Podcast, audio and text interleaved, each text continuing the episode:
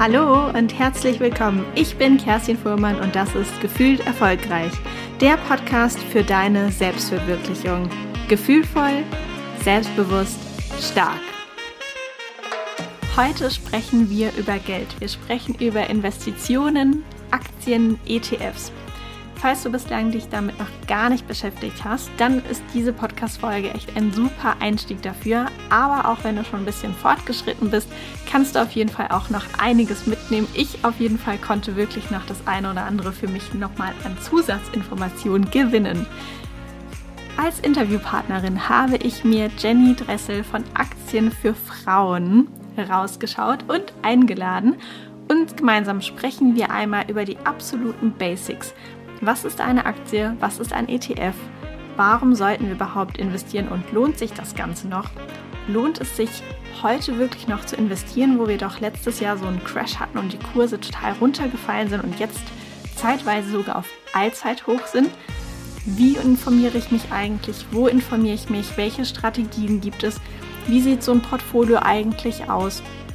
All diese Dinge bespreche ich mit meinem Interviewgast in dieser Folge. Ich freue mich riesig. Bevor es losgeht, noch eine kleine Info, die natürlich immer super wichtig ist, wenn man über diese ganzen Kurse, Aktien, ETFs und so weiter spricht.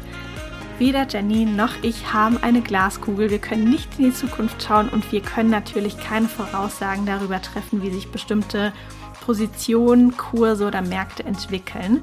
Deshalb ist dies natürlich keine Anlageberatung, sondern ein offenes Gespräch zwischen Jenny und mir über unsere Erfahrungen und wie wir das Ganze eigentlich sehen.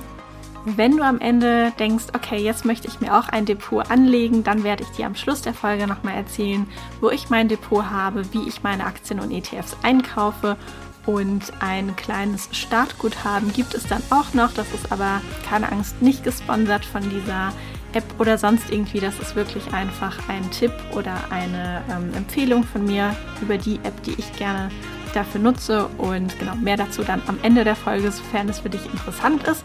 Jetzt aber erstmal rein in die Materie und ganz viel Spaß bei der Folge. Eine kleine Eisbrecherfrage zum Anfang. Wir sind ja hier im Gefühlt Erfolgreich Podcast und ich möchte dich, liebe Jenny, einmal fragen, in welchen Momenten fühlst du dich denn erfolgreich? Es gibt eigentlich total viele Momente, in denen ich mich erfolgreich fühle. Ganz besonders dann, wenn natürlich irgendein Projekt zu meiner vollsten Zufriedenheit ähm, fertiggestellt wurde. Aber, und das habe ich erst vor kurzem auch tatsächlich das allererste Mal gefühlt, ich habe mich selbst dann erfolgreich gefühlt, als ich ein Projekt für mich abbrechen musste. Und dieser Moment ähm, des Zugebens, dass es vielleicht nicht mein Projekt war, dass es nicht mein Weg war, dass ich es nicht äh, zu Beginn komplett richtig gemacht habe, war für mich ein großer Erfolg, dieses sich selber einzugestehen, ähm, dass Erfolg nicht immer etwas damit zu tun hat, dass, dass es etwas Positives am Ende herbei herauskommen muss, sondern dass es auch manchmal ähm, das Zugeben eines Fehlers sein kann, ja. Sehr schön. Bevor wir vielleicht wirklich in die schwerere Materie für heute einsteigen, hier hören ja auch ganz, ganz viele Menschen zu, die sich mit dem Gedanken beschäftigen, einen beruflichen Wandel zu vollziehen, sich beruflich zu verändern und du hast ja, wir haben ja auch schon im Vorgespräch gesprochen, du hast ja auch einen ganz, ganz spannenden ähm, Karriereweg hinter dir. Vielleicht kannst du dazu noch mal so ein, zwei Sätze erzählen zum Einstieg, weil du warst ja irgendwann auch an einem Punkt, wo du Berufserfahrung gesammelt hattest und ähm, dann wurde dir auch eine Verlagsleitung angeboten. Aber darauf bist du nicht eingegangen. Vielleicht magst du noch mal ein bisschen dazu erzählen. Sehr gerne. Ähm, ich habe nach dem Abitur tatsächlich lange überlegen müssen, ob ich wirklich studiere, habe mich am Ende dagegen entschieden, weil ich super gerne was Praktisches machen wollte. Ich war schon immer ein Praktiker, Theorie lag mir niemals und ähm, dann habe ich eine Ausbildung zur Kauffrau für Marketingkommunikation, also die ehemalige Werbekauffrau gemacht und die hat mir super klasse gefallen. Dieses, dieses werbliche Marketing, Vertrieb, das ist äh, genau meine Leidenschaft und ähm, ich bin dann damals von meinem ganz, ganz tollen Ausbildungsunternehmen ähm, in die Verlagsbranche gewechselt und habe dort mich, naja, sagen wir mal, hochgearbeitet und habe dann vor fünf Jahren, da war ich dann noch ähm, rein angestellt für das Marketing und für den Vertrieb der Zeitschriften. Die kamen aus dem Handarbeitsbereich, also so wie Häkeln, Stricken, ähm, Handlettering Und von dieser Stelle wurde mir dann vor fünf Jahren die Verlagsleitungsstelle angeboten. Und das war für mich so ein bisschen, ähm, ja, der Wendepunkt allem zu überlegen, nehme ich diese Herausforderung an und natürlich auch diese, diese Verantwortung plötzlich auch für andere Menschen. Also das bedeutet ja nicht nur, dass man plötzlich äh, einen Firmenwagen hat, sondern das bedeutet auch, dass man Mitarbeiter hat, die man führen muss. Und ich habe mich relativ spontan, muss ich sagen, es war gar keine lange Überlegung dazu entschieden, mich selbstständig zu machen, weil ich das alles nicht wollte. Ich bin kein guter Teamplayer und ich glaube, ich bin auch keine gute Führungskraft, sondern ich funktioniere meistens alleine sehr, sehr gut. Und ähm, deswegen habe ich dann am Ende eine Agentur gegründet, eine Online-Agentur für Grafik und Redaktion und ähm, war jetzt auch besonders die letzten Jahre immer für Unternehmen im Handarbeitsbereich aktiv, konnte da natürlich viele Kontakte auch mitnehmen und dieser Schritt war für mich heute im Nachhinein der absolut richtige. Ich bereue es keinen Moment, ähm, aus dem Angestelltenverhältnis rausgegangen zu sein. Aber es kam natürlich auch komplett neue Herausforderungen auf einen zu, ähm, die, die vorher als ähm, Arbeitnehmer niemals im Raum standen. Und da sind wir ja eigentlich schon gerade dabei, nämlich das Thema, wie sorge ich jetzt eigentlich für das Alter vor? Wenn plötzlich kein Staat mehr für meine Rente aufkommt oder auch kein Arbeitgeber mehr seinen Teil für mich mitbezahlt, ja. Wie alt warst du denn, als dir die Stelle angeboten wurde, beziehungsweise als du dich dann entschieden hast, die Anstellungswelt zu verlassen? Mhm. Ich bin mir nicht, ich glaube 28 oder 29 müsste ich gewesen sein. Also natürlich auch ja nochmal der Schritt für viele Frauen, dieses vor den 30ern oder dann mit den 30ern, mhm. wo dann nochmal alles so sich ganz plötzlich ändern kann. Und das war für mich auch tatsächlich so der Zeitpunkt, wo sich ganz, ganz viel in meinem Leben verändert hat. Kam dann auch mit dem Gedanken der Selbstständigkeit eben dieses Thema, okay, wie sorge ich für mich, für mein Alter vor und was gibt es da für Möglichkeiten oder wie bist du so auf das ganze Thema Aktien, ETFs und Investitionen im Allgemeinen aufmerksam geworden? Das war mir damals ähm, niemals bewusst, dass man als Selbstständiger ja also plötzlich wirklich allein gelassen wurde, was, was dieses Thema Altersvorsorge an, anbelangt. Weil klar, als Angestellter machst du dir ja überhaupt keine Gedanken. Du weißt, irgendwann mit 67 wirst du deine Rente bekommen, du zahlst fleißig in die Rentenkasse ein und ähm, dann hört es ja für viele schon auf, dieses Weiterdenken, dieses private Vorsorgen. Aber als Selbstständiger stehst du ja plötzlich davor und musst dir wirklich überlegen, was machst du jetzt? Und es gibt ja natürlich viele verschiedene Möglichkeiten. Also es gibt ganz viele Zusatzrenten, private Rentenversicherungen, Rürup.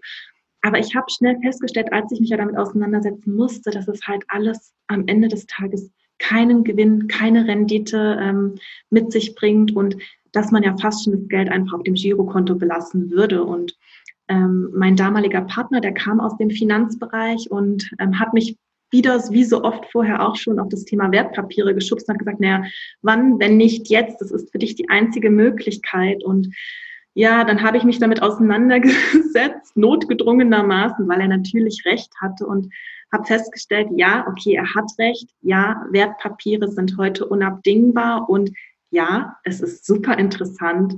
Und seitdem ähm, lässt mich einfach dieses Börsen- und Finanzgeschehen nicht mehr durch. Wenn man einmal diese Hürde genommen hat, plötzlich versteht, was dahinter steckt, ähm, dann eröffnet sich da so eine Welt, die so spannend und vielfältig ist, dass, ähm, dass ich sehr froh darüber bin, dann wirklich mich auch für den Weg des privaten Vorsorgens eben mit Wertpapieren entschieden habe. Ja.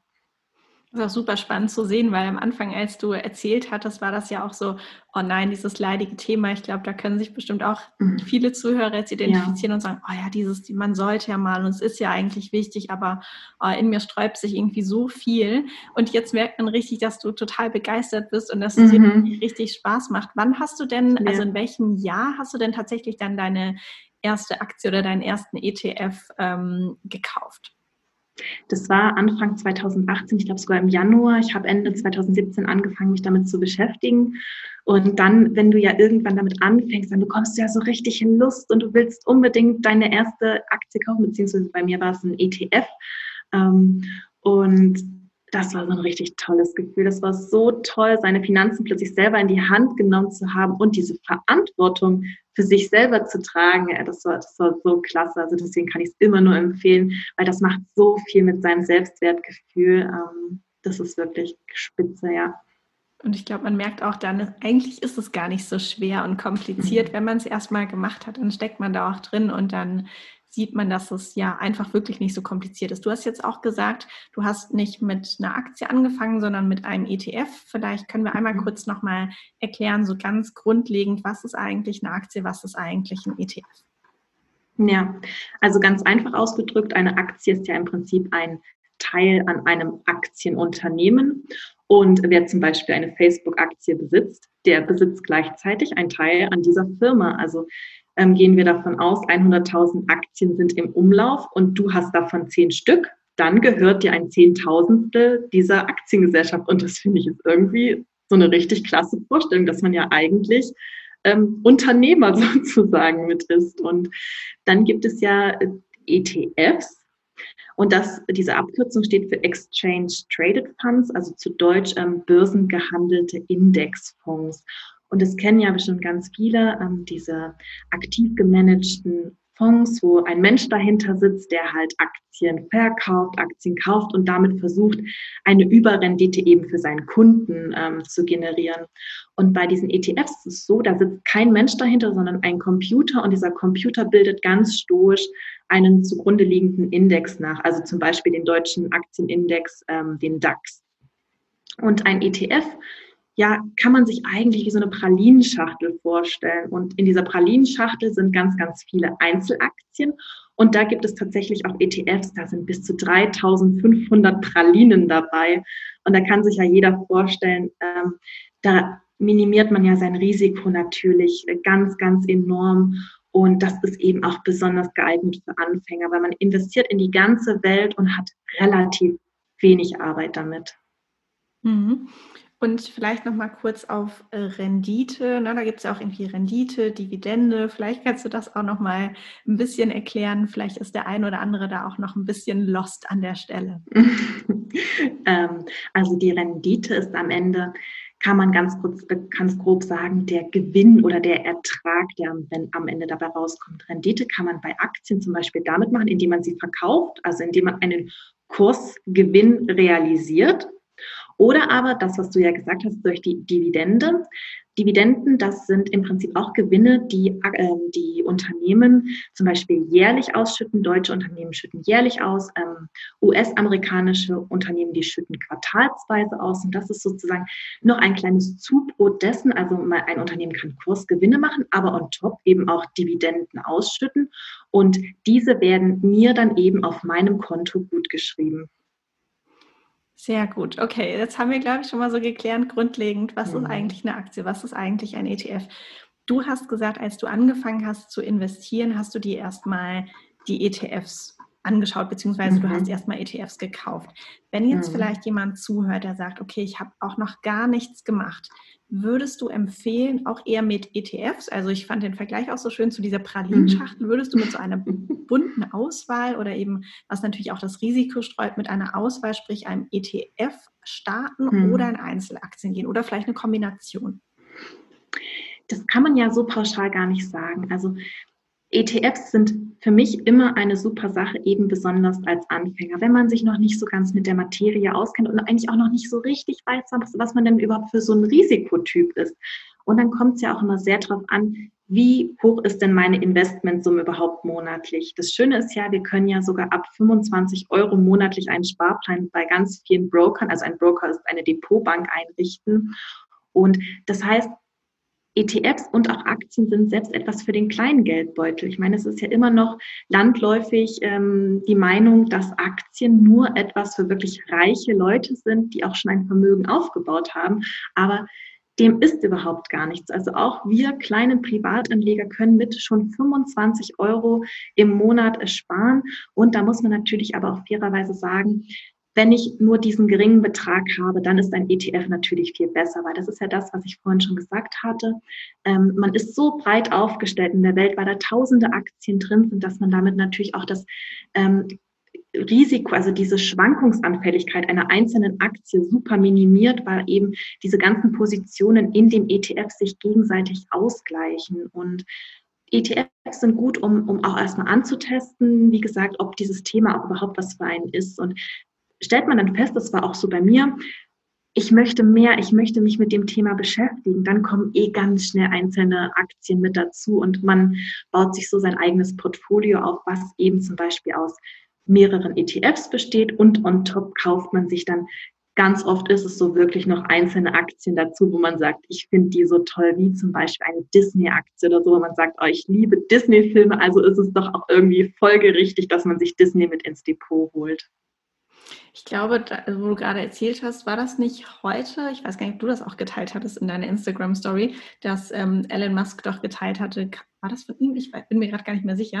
Mm, ja. Aber auf jeden Fall investiere in Aktien von Produkten oder Services, die du liebst. Also genau diese mhm. Begeisterungsfähigkeit plus natürlich, was die Begeisterung mit sich bringt, ist ja auch einfach das Verständnis, ich verstehe, was der Service ist, ich mhm. verstehe, was das Produkt ist. Das ist ja wahrscheinlich auch sehr wichtig, dass man ähm, nicht sagt, okay, ich investiere jetzt in irgendetwas, was ich vielleicht auch ja. durch die Medien, da passiert ja gerade auch ganz, ganz mhm. viel gehört habe, mhm. sondern ich investiere nur in Positionen oder in ja, Firmen, von denen ich auch das Businessmodell verstehe. Würdest du das so unterschreiben?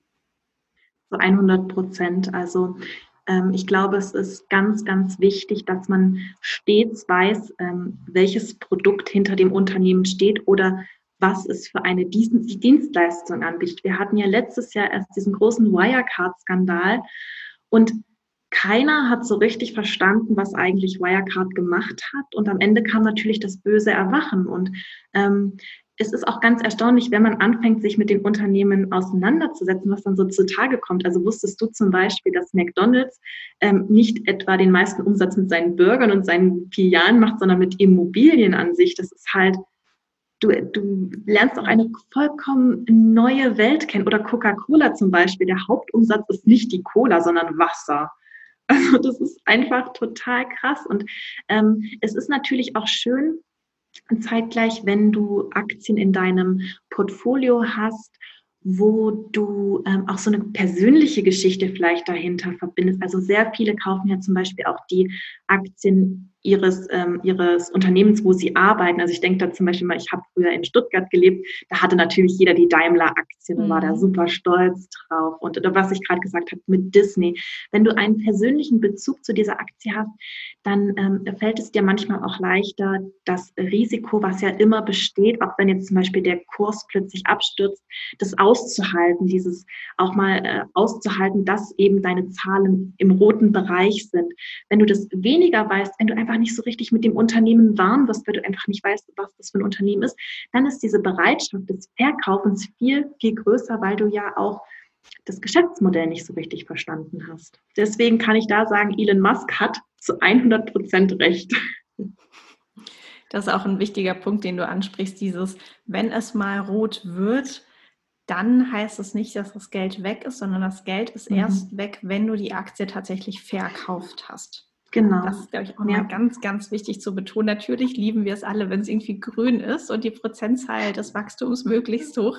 Aber es heißt nicht, dass es dann wirklich weg ist, sondern es ist die aktuelle Entwicklung. Es ist eine Momentaufnahme. Das finde ich auch nochmal ganz, ganz wichtig zu, ähm, ja, zu wissen. Mhm. Genau, ja. Wir haben ja auch gerade letztes Jahr 2020 mit Corona gesehen, dass auf einmal es wirklich sehr rot geworden ist und dass der DAX und alle möglichen Unternehmen richtig runtergepurzelt sind, die ganzen Kurse. Und ich glaube, der ein oder andere oder die ein oder andere denkt sich, oh Mist, ich habe es total vermasselt. Das wäre ja der mega Zeitpunkt gewesen, da jetzt endlich zu investieren. Inzwischen war ja auch der DAX wieder auf All-Time-High, die höchsten Werte überhaupt. Lohnt es sich denn da jetzt überhaupt noch zu investieren oder ist das so ein bisschen, naja, ich habe jetzt leider den guten Moment verpasst? Wie würdest du das sehen? Ja, das war, also was letztes Jahr passiert ist, war wirklich unglaublich. Das war ja auch jetzt für mich mein allererster Crash. Und ähm, ich war damals zu der Zeit in Thailand für mehrere Wochen und habe das alles nur so am Rande mitbekommen. Und besonders als Börsen-Newbie ähm, kann man halt solche Situationen oft auch gar nicht richtig einschätzen. Und das muss ich auch ganz fairerweise sagen. Ich bin ja auch überhaupt gar kein alter Hase. Ich konnte das auch nicht. Und ich habe mich damals sehr hm, ja, verhalten verhalten. Ähm, es war, es gab so optimale Kaufgelegenheiten, wie du ja schon gesagt hast. Die Kurse sind alle abgerauscht und es kam endlich diese Korrektur, die so lang ersehnt wurde, weil all die Jahre zuvor ging es ja mit den Kursen nur bergauf. Und das war natürlich damals ein Schock, als ähm, der DAX um fast 40 Prozent einbrach, also mhm. damals von 13.790 Punkten auf 8.800. Da haben sich natürlich viele die Haare gerauft und ähm, ich habe damals den Fehler begangen, ich habe immer auf den tiefsten Tiefpunkt gewartet. Ich habe gedacht, ja, das geht noch tiefer. Ja, das, das geht noch ich auch tiefer. ein Klassiker. Und ich, ja, und ich, ich handle ganz oft bis heute so, deswegen sind ja Sparpläne auch immer mein Favorit, weil du kaufst einfach, ohne dass du überhaupt irgendwas siehst. Und es ist oftmals so ein Trugschluss. Du wirst es niemals schaffen, diesen tiefsten Tiefpunkt ähm, zu erreichen. Aber ich glaube halt auch, so, ein, so eine Crash-Erfahrung, so eine Krise ist ganz, ganz enorm wichtig, um einfach diese Erfahrung zu sammeln. Und heute bin ich mir ziemlich sicher, man weiß es natürlich nie, aber ich heute weiß ich, wie meine Strategie aussieht, wenn das wieder passieren sollte. Und ähm, du hast recht, Heute ist der DAX und auch alle weltweit führenden Indizes wieder auf dem Allzeithoch. Ähm, die haben sich so unglaublich schnell erholt. Das ist eigentlich der Wahnsinn. Aber das ist noch lange kein Grund, nicht zu investieren.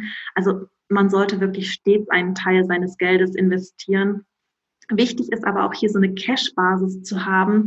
Ähm, mit der man dann eben bei erneut, erneuten Kursein, äh, Kurseinbrüchen oder Korrekturen dann einfach zuschlagen kann und sich dann seine Aktien ins Depot legen kann. Und was natürlich auch immer wichtig ist, diesen Notgroschen zu haben, der einfach für ja so überraschende Ausgaben einfach parat liegen muss. Aber grundsätzlich, ja, wir sind jetzt gerade bei sehr vielen Aktien wieder beim Allzeithoch, ähm, aber investieren muss man immer, definitiv. Und man sagt ja auch gerne so, nach der Krise ist vor der Krise. Es wird auch immer mal wieder so ein bisschen hm, in den Medien dieses Thema angebracht. Kommt eigentlich nochmal der große Wirtschaftscrash? Steht da vielleicht nochmal was Zweites uns bevor? Wie siehst du das? Also ich bin ja kein Crash-Prophet, deswegen kann ich es weder mit Ja oder Nein beantworten. Ähm, und wenn wir jetzt gerade schauen, was gerade aktuell passiert, dann ist es eigentlich rational nicht mehr erklärbar. Wir stecken in einer Pandemie, Lockdowns, Insolvenzen, Entlassungen. Aber was macht die Börse? Sie steigt und steigt und steigt und steigt. Alles klettert weiter nach oben und hier sehen wir einfach, der Markt ist nicht rational und er ist nicht vernünftig. Es ist eher das Gegenteil. Er ist unerklärbar. Es ist manchmal wie so eine Diva, wo man nie weiß, ähm, an was man gerade ist. Und was ich aber ganz stark glaube, dass wir dieses Jahr auf jeden Fall noch sehr viele schöne Möglichkeiten haben werden, um nochmal den ein oder äh, um noch den ein oder anderen Aktientitel nachzukaufen, weil es schon diese Korrekturen müssen folgen. An einen erneuten Crash glaube ich in diesem Jahr eigentlich nicht, aber dennoch wird es gute Gelegenheiten für uns geben. Wir müssen halt nur aufmerksam sein. Hm, aufmerksam, das ist ein gutes Stichwort. Man sollte sich ja regelmäßig informieren, regelmäßig natürlich, wenn man ein Depot hat, auch reingucken, wie, wie ist die aktuelle Entwicklung. Aber wahrscheinlich nicht dahin verfallen, dass man zehnmal am Tag schaut, okay, rot, grün, wie sieht es eigentlich aus in meinen Positionen? Was würdest du denn sagen? Gibt es so eine Richtlinie, wie oft man sich sein Depot mal anschauen sollte und vor allem, wo und wie informierst du dich vielleicht auch gerade, wenn du mehrere Positionen hast, mehrere verschiedene Aktien, dass du mhm. einfach weißt, okay, was steht da an und ähm, wie geht es den Unternehmen eigentlich auch? Mhm. Ich habe auch früher den Fehler gemacht, ich habe jeden Tag reingeschaut und mich haben diese roten Zahlen so schockiert. Und ich habe mich dann aber auch wieder sehr schnell zurückbesonnen auf diesen Rat, der überall in jedem Büchern steht.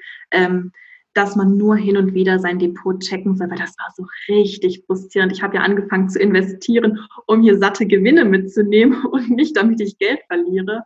Und ähm, deswegen, heute ist es sogar so, diese Lust am Depot checken ist bei mir komplett, also nicht mehr vorhanden. Ich, ich vergesse es manchmal bestimmt sogar einen Monat da reinzuschauen, äh, weil es gerade nicht mehr relevant für mich ist, weil ich ja eine langfristige Strategie habe und am Ende für mich natürlich das zählt, was ähm, was dann über die Jahre eben bei rauskommt. Und ähm, deswegen kann ich da immer nur zu raten, natürlich hin und wieder zu schauen, besonders eben auch, wenn man merkt, oh, auf dem Markt ähm, bewegt sich gerade wieder was, wie reagieren denn meine Aktien drauf? Aber da auch nicht in Panik zu verfallen, dass ich denke, oh Gott, jetzt muss ich aber so schnell hier alles verkaufen, sondern das wirklich dann über einen Zeitraum ähm, zu beobachten, aber in, in ruhigen Phasen ruhig das Depot Depot sein lassen und sich lieber mit was anderem beschäftigen.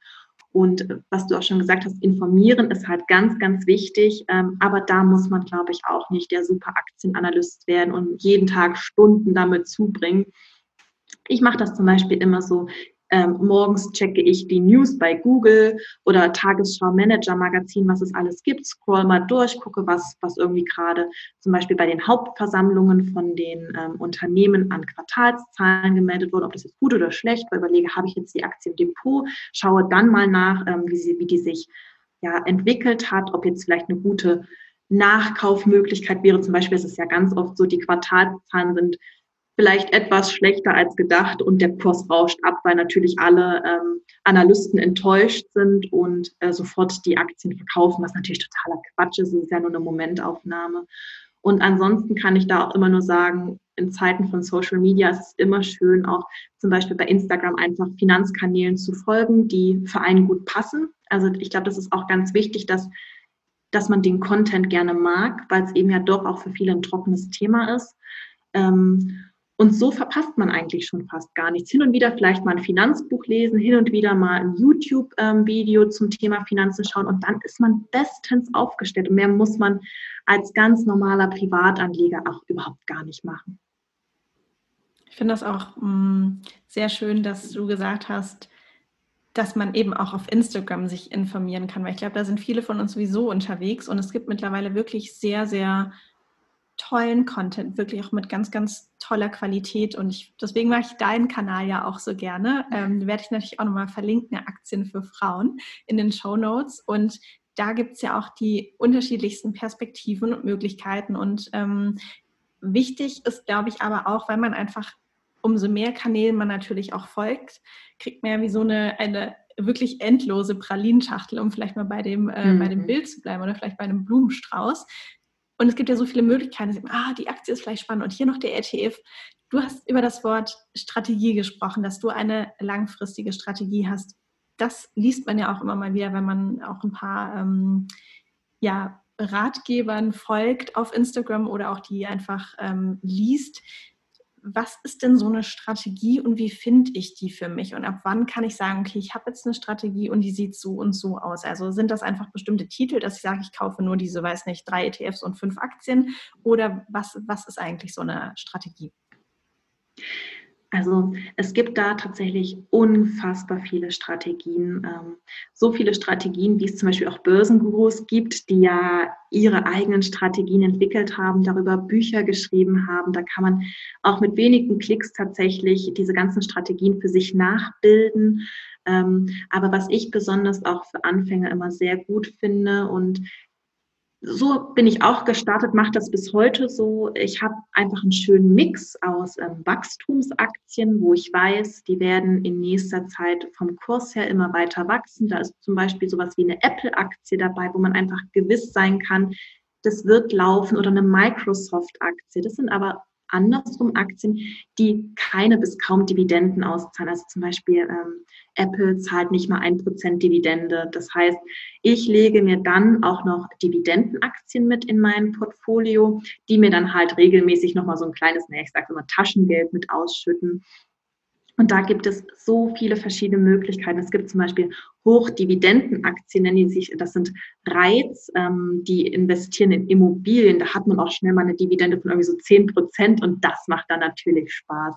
Wichtig ist, glaube ich, hier eine gute Mischung für sich zu finden, nicht nur auf ein Pferd zu setzen. Also wenn ich mir zum Beispiel nur Hochdividendenaktien ins Depot legen würde, ähm, das wäre sehr, sehr riskant einfach.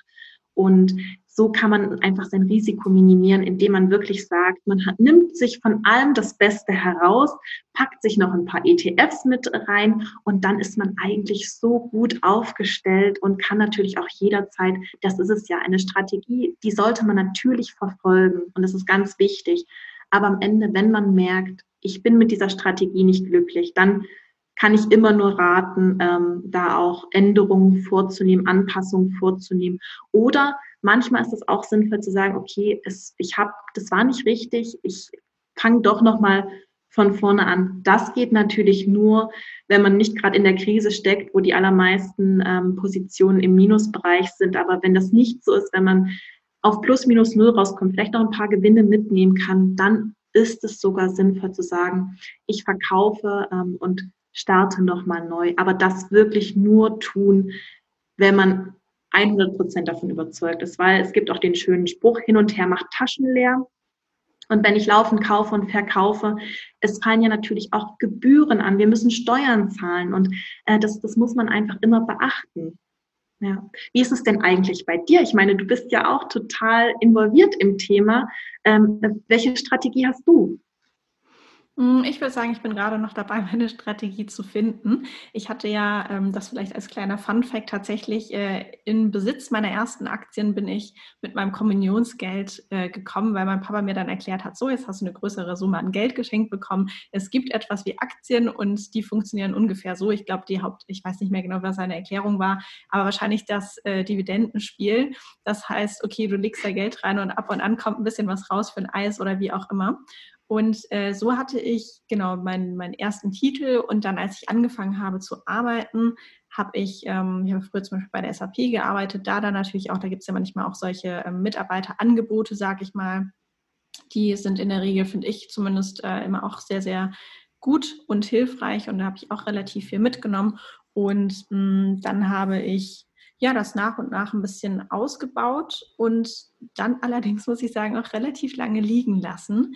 Und jetzt bin ich dabei, ähm, habe jetzt auch in letzter Zeit nochmal wirklich mich umfassender informiert und auch aus ähm, einem Mix nochmal Dinge gekauft, also ETFs, aber auch Einzeltitel und dann genau da auch zu schauen, okay, Wachstumsaktien ähm, oder auch Dividendenaktien. Und für mich habe ich allerdings ein bisschen, da habe ich jetzt wirklich ein paar Stunden auch investiert, einmal zu screenen, okay, was ist denn vom Prinzip her interessant für mich? Ich habe mir das alles in der Excel runtergeschrieben und dann habe ich wirklich hm, für mich jede Kurve nochmal angeschaut und geguckt, okay, was sind so Hochs, was sind Tiefs? Meistens springt das ja so hin und her, wenn man es über einen längeren Zeitraum anschaut.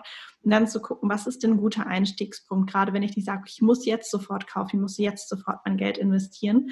Mm, dann zu gucken, okay, was ist zum Beispiel bei Apple ein guter Punkt, wo ich vielleicht einsteigen kann? Und das habe ich mir fein säuberlich für mich in der Tabelle festgehalten und dann gucke ich einfach regelmäßig drauf. Man kann es ja natürlich auch mit ähm, Limits, die man einfach einstellt, natürlich auch ähm, eintragen und dann eben nachkaufen, wenn man nachkaufen möchte. Mhm. Habe jetzt aber auch eben diese Sparplanoption, dass man quasi sagt, bitte Bank, ähm, ziehe jetzt jeden Monat x Euro von meinem Konto und stecke es in jenen ETF mhm. und das wird dann einfach ausgeführt, ohne dass ich etwas machen muss. Das ist, glaube ich, auch immer wichtig, weil jeder kennt das, dass man manchmal so einen Impuls hat, oder ich denke mal, viele kennen das und sagen, okay, jetzt muss ich mich damit investieren, jetzt möchte ich auch kaufen und dann auf einmal ist vielleicht wieder ein Jahr, mhm. wo man sagt, ah Mist, ich habe es wieder schleifen lassen, weil andere Themen einfach präsenter waren.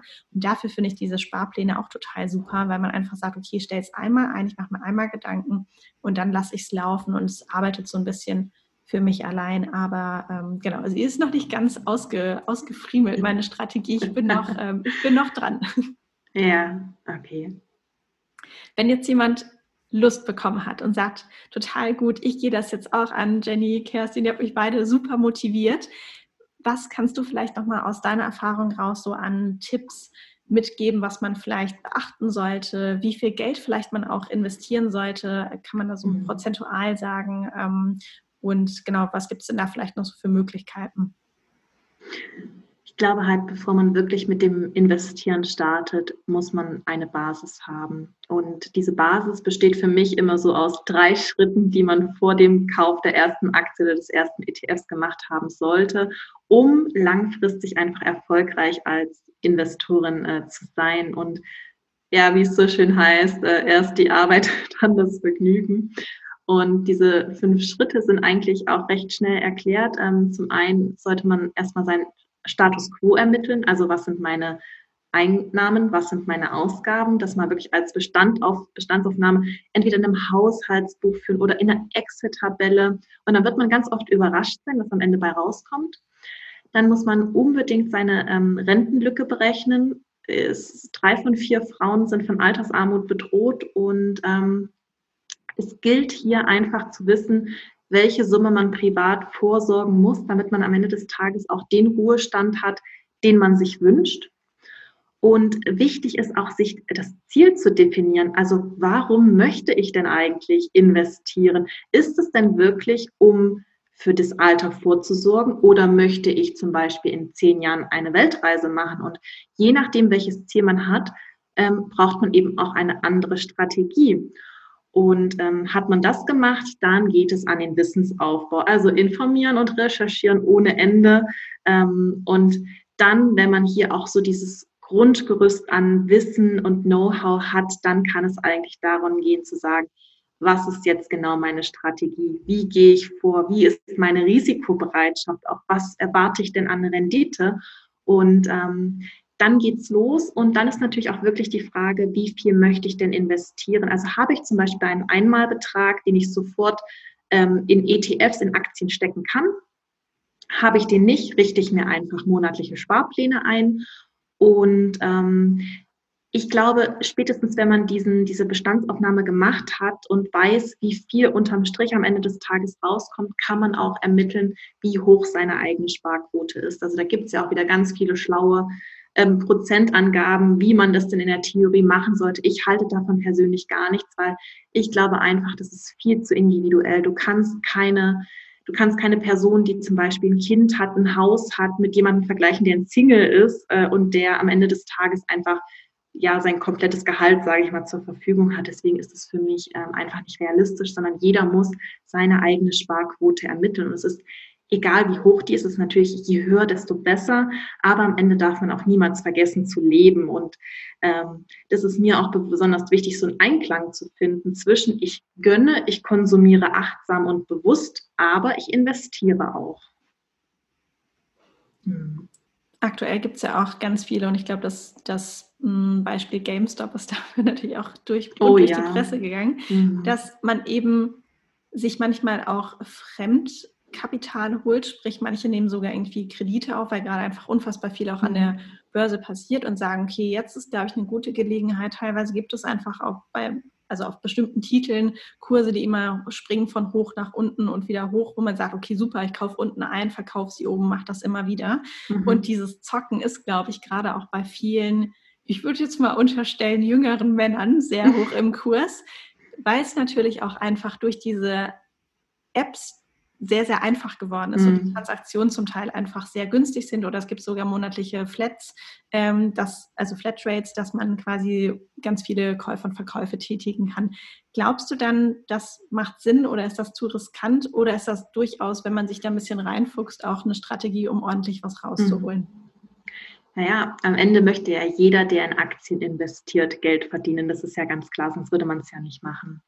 Ähm, ich glaube aber, dass man dieses Geld vor allem dann als Privatanleger verdienen kann, wenn man sich penibel an Regeln hält und nicht blindlings irgendwelchen Trends hinterherläuft, die keinen Bestand haben. Natürlich kann man mit sogenannten ja, Spielgeld einfach so kleine Zocks eingehen. Aber dabei sollte man einfach immer im Hinterkopf behalten, dass dieses Geld eben auch komplett weg sein kann, wenn man sich verspekuliert. Und das mache ich auch. Also ich würde mich davon nie freispielen und sagen, ich mache sowas nicht. Natürlich äh, lege ich hier und da vielleicht auch mal 100, 200 Euro in irgendeine Aktie, wo ich glaube, ah, das wird doch jetzt bestimmt gut. Ich habe mich schon so oft verspekuliert, weil ich am Ende auch nicht einschätzen kann, wie der Markt reagiert. Und natürlich mit solchen Sachen kann man sich ein schönes Taschengeld dazu verdienen, wenn man aufs richtige Pferd setzt und wenn man zum richtigen Zeitpunkt dann auch wieder verkauft. Und ähm, ich kann hier wirklich nur aus eigenen Erfahrungen sagen, wenn man Anfänger ist, kann man diese Situationen zu, zu den meisten Fällen nicht genug einschätzen und ähm, steigt auch ganz oft viel zu spät auf diesen Trend auf. Also man muss halt früh genug solche Kaufimpulse erkennen, dass es sich hier um so einen kleinen Goldesel handelt und der eben auch in kurzer Zeit dann Gewinn abwirft. Du hattest es ja gerade schon genannt, diese GameStop-Geschichte, die ja jetzt Ende Januar, Anfang Februar war.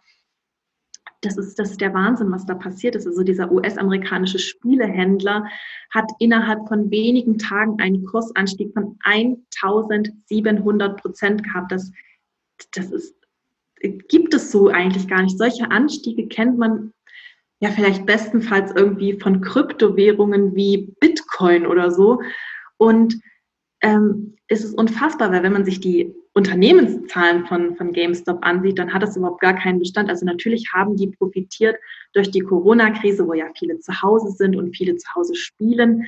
Aber es handelt sich einfach dennoch um ein kränkelndes Unternehmen, was ähm, zahlentechnisch her in keinster Weise das rechtfertigt, dass da plötzlich so ein enormer Kursanstieg ähm, passiert ist. Und die Geschichte dahinter, die ist ja eigentlich so, so wahnwitzig. Und zwar ist es so, ähm, GameStop ist zum Spielball von Spekulanten geworden.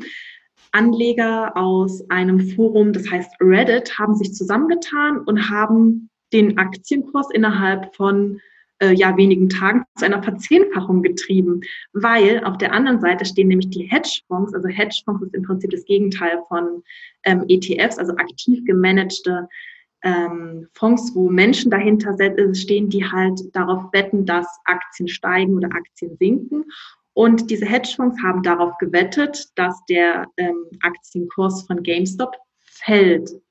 Und so ist ja ein kleiner Krieg ausgebrochen. Heißt also, diese Forumsmitglieder haben die Aktien hochgekauft und andersrum mussten die Hedgefonds immense Einbußen äh, erleiden. Und das Ende vom Lied ist irgendwie auch ganz dramatisch. Die Aktie stieg bis, ich glaube, 500 Euro und brach dann weniger Stunden komplett zusammen. Und manche haben da richtig, richtig viel Geld verloren. Und ähm, daher hier eigentlich mein Tipp, wenn sich die Gelegenheiten bieten, wenn man das Geld dazu hat, dann unbedingt nutzen, aber niemals gierig werden und niemals der Masse hinterherlaufen. Also das ist ja, das ist, das sind, sind halt diese Zockereien am Ende, ja. Hm. Prima. Du hast dich ja auch speziell auf Frauen fokussiert. Und auch wenn jetzt natürlich Männer zuhören, das gilt für sie natürlich genauso. Aber was glaubst du denn oder auch aus deiner Erfahrung, weil du natürlich auch im Austausch mit ganz vielen Frauen stehst, warum sind denn gerade Frauen eher zögerlich, an dieses Thema überhaupt ranzugehen? Mhm es hängt halt viel damit zusammen, dass solche Dinge wie zum Beispiel hm, wählen gehen, ein eigenes Konto haben oder ohne, mit, ohne die Erlaubnis des Mannes arbeiten zu gehen, für viele Frauen ja jahrhundertelang überhaupt gar nicht möglich waren. Das, was für uns heute ja ganz normal erscheint, ähm, sind einfach immer noch die Nachwehen von älteren Generationen, die wir ja immer noch auch mit ähm, ja, im Einfluss haben. Das heißt also, im Kampf für Frauenrechte wurde ja in den vergangenen 100 Jahren ganz, ganz viel gemacht. Aber was so dieses Thema Geld anbelangt, da hat irgendwie die Emanzipation immer noch aufgehört. Also wir spüren halt wirklich immer noch das, was ähm, in den Generationen vor uns passiert ist, dass nämlich Frauen da keinerlei Rechte hatten. Und was natürlich hinzukommt, hinzukommt und was so schade ist, es gibt halt auch so ein oftmals Desinteresse und und die Unwissenheit bei Frauen, die einfach ähm, Frauen in eine finanzielle Abhängigkeit zum Partner treiben. Es gab erst jüngst eine Umfrage, ob sich denn Frauen selber mit ihren Finanzen auseinandersetzen und 60 Prozent der Frauen haben gesagt, nein, alle finanziellen Entscheidungen überlassen sie ihrem Partner. Krass. 23 Prozent haben gesagt, ja, sie haben sozusagen die Hosen an und übernehmen Finanzen auch für ihren Partner mit und 19 Prozent haben gesagt, sie entscheiden zusammen. Und es ist Wahnsinn. Und das geht halt so lange gut, bis vielleicht dann doch die Scheidung ins Haus steht. Und wenn wir bedenken, fast jede dritte Ehe wird geschieden, 33 Prozent, dann ist das Risiko von Altersarmut, wie ich es ja schon erwähnt hatte, wirklich, wirklich groß. Und es geht weiter. Man kann das so unendlich fortsetzen. Frauen äh, arbeiten ja häufig auch in schlechter bezahlten Berufen, zum Beispiel im Sozialwesen oder haben nur eine Teilzeitstelle, haben nur einen Nebenjob, eben weil sie viel häufiger auch Pausen vom Berufsleben machen, um Kinder großzuziehen oder um pflegebedürftige ähm, Angehörige zu pflegen. Und selbst in ähm, Angestelltenverhältnissen verdienen Frauen im Vergleich zu ihren männlichen Kollegen ja immer noch weniger und werden natürlich auch viel seltener für Führungspositionen ausgesucht. Also es ist eine riesige Liste an Gründen, warum Frauen oftmals zögerlicher sind oder warum einfach dieses Thema Finanzen bisher nicht relevant in ihrem Leben war. Du hattest auch das Thema Altersvorsorge und äh, Rentenlücke vorhin angesprochen. Vielleicht noch mal kurz zum Abschluss, wie kann ich denn diese Rentenlücke berechnen? Mhm. Also da gibt es zum Glück, da muss man heute gar nichts mehr machen. Man muss nur seine Renteninformationshand nehmen und online eingeben. Rentenlückenrechner gibt es sogar von der deutschen Rentenversicherung und da kann man mit seinen Zahlen, die in der Renteninformation aufgelistet sind, diese Lücke ganz toll berechnen. Wichtig dabei ist immer noch das Ganze, wenn es wirklich noch weit, weit in der Zukunft liegt, auch nochmal einen Inflationsrechner dazu zu nehmen, weil die dürfen wir natürlich auch nicht ähm, außer Acht lassen, die in die Inflation. Und nach dieser Inflation weiß man ganz genau, was einem am Ende des Tages zur Verfügung steht. Und das ist so wichtig zu wissen, weil dann werden, glaube ich, ganz viele Frauen wirklich so richtig wach und werden sich aktiv darum bemühen. Sehr gut. Am besten, wenn du jetzt die Podcast-Folge hörst, einmal wirklich direkt danach anfangen, dir entweder das sofort zu machen oder den Termin zu setzen für den nächsten Tag oder die nächsten Tage, das wirklich in Angriff zu nehmen und ernsthaft dich damit auseinanderzusetzen, dass es nicht wieder auf die lange Bank geschoben wird, sondern diesen Impuls von diesem Interview vielleicht auch dafür zu nutzen. Abschließend eine letzte Frage an dich. Was war denn für dich persönlich so deine wichtigste Erkenntnis in Bezug auf Investitionen oder vielleicht auch Geld, die du nochmal mit der Community hier teilen möchtest? Die wichtigste Erkenntnis für mich ist nach wie vor, dass Geld einfach nur Mittel zum Zweck ist, ähm, dass es sehr schönes Geld zu haben, aber dass auch selbst dieser Reichtum oder auch dieses Vermögen, was man sich durch ähm, Aktien und ETFs aufbauen kann, dass, dass es einen nicht glücklich macht. Und ich bin sehr froh darum, ähm, das jetzt endlich auch so für mich wirklich festgestellt und verinnerlicht zu haben, weil ich früher auch sehr getrieben von Geld war, weil ich unbedingt viel verdienen wollte, viel Geld haben wollte und Jetzt, wo ich natürlich auch durch meine Selbstständigkeit äh, wirklich gut verdiene, ähm, habe ich festgestellt, dass andere Dinge im Leben einfach so viel wertvoller sind. Und ja, mit Geld kann man tolle Sachen machen, kann man sich schöne Momente machen, aber am Ende ist es wichtig, dass man glücklich ist und dass man eine gute Zeit mit anderen verbringt. Richtig schön. Ich glaube, das ist das perfekte Schlusswort. Vielen, vielen Dank für deine Zeit, für dein ganzes Wissen. Wie gesagt, deine Kanäle werde ich auf jeden Fall in den Show Notes verlinken. Ich finde den Content auch ganz, ganz toll und hilfreich, den du machst. Deshalb vielen Dank. Ich danke dir, Kerstin. Wie am Anfang versprochen, teile ich natürlich auch noch sehr gerne mit dir, wie bzw. wo ich eigentlich meine Aktien und ETFs einkaufe und mein Depot habe. Ich nutze dafür eine App, die, wie ich finde, zum einen kostengünstig ist, zum anderen aber auch sehr praktisch. Diese App ist äh, oder heißt Trade Republic und ich habe dir hier unter der Folge in den Show Notes nochmal den Link reingepackt, wo du dir die App auch runterladen kannst. Wenn du genau diesen Link benutzt, dann hat es den Vorteil, wenn du dich dort anmeldest und auch deine erste Aktie oder deinen ersten ETF gekauft hast, also quasi nachdem du das erste Mal etwas dort gekauft hast, wird dir ein Willkommensbonus gut geschrieben und zwar 15 Euro. Ich mag die App sehr gerne, weil sie, wie ich finde, sehr intuitiv ist, weil man direkt das ganze ähm, Portfolio in einem Blick hat, die aktuellen Entwicklungen in einem Blick hat und weil ich finde, dass tatsächlich die ähm, Transaktionskosten pro Kauf recht gering sind. Meistens zahlst du eben 1 Euro pro Kauf. Bei bestimmten ähm, ETFs kann ja auch dieser Sparplan, über den wir heute gesprochen haben, auch angelegt werden und dieser ist dann zum Teil sogar kostenlos, wenn du ihn regelmäßig ähm, nachkaufst, einen bestimmten ETF. Deswegen finde ich die App unterm Strich sehr gut. Und genau, wenn du sagst, hey, total gut. Ich folge gerne der Empfehlung. Dann kannst du, wenn du möchtest, gerne diesen Link in den Show Notes ähm, nutzen und dann nochmal 15 Euro Startguthaben mit einsacken.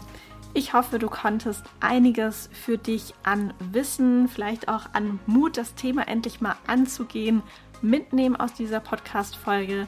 Wünsche dir ganz viel Spaß beim Pläne schmieden, beim vielleicht auch Einkaufen der ersten ETFs oder Aktien und dann hören wir uns hoffentlich in der nächsten Folge. Bis dahin alles Gute für dich, deine Kerstin.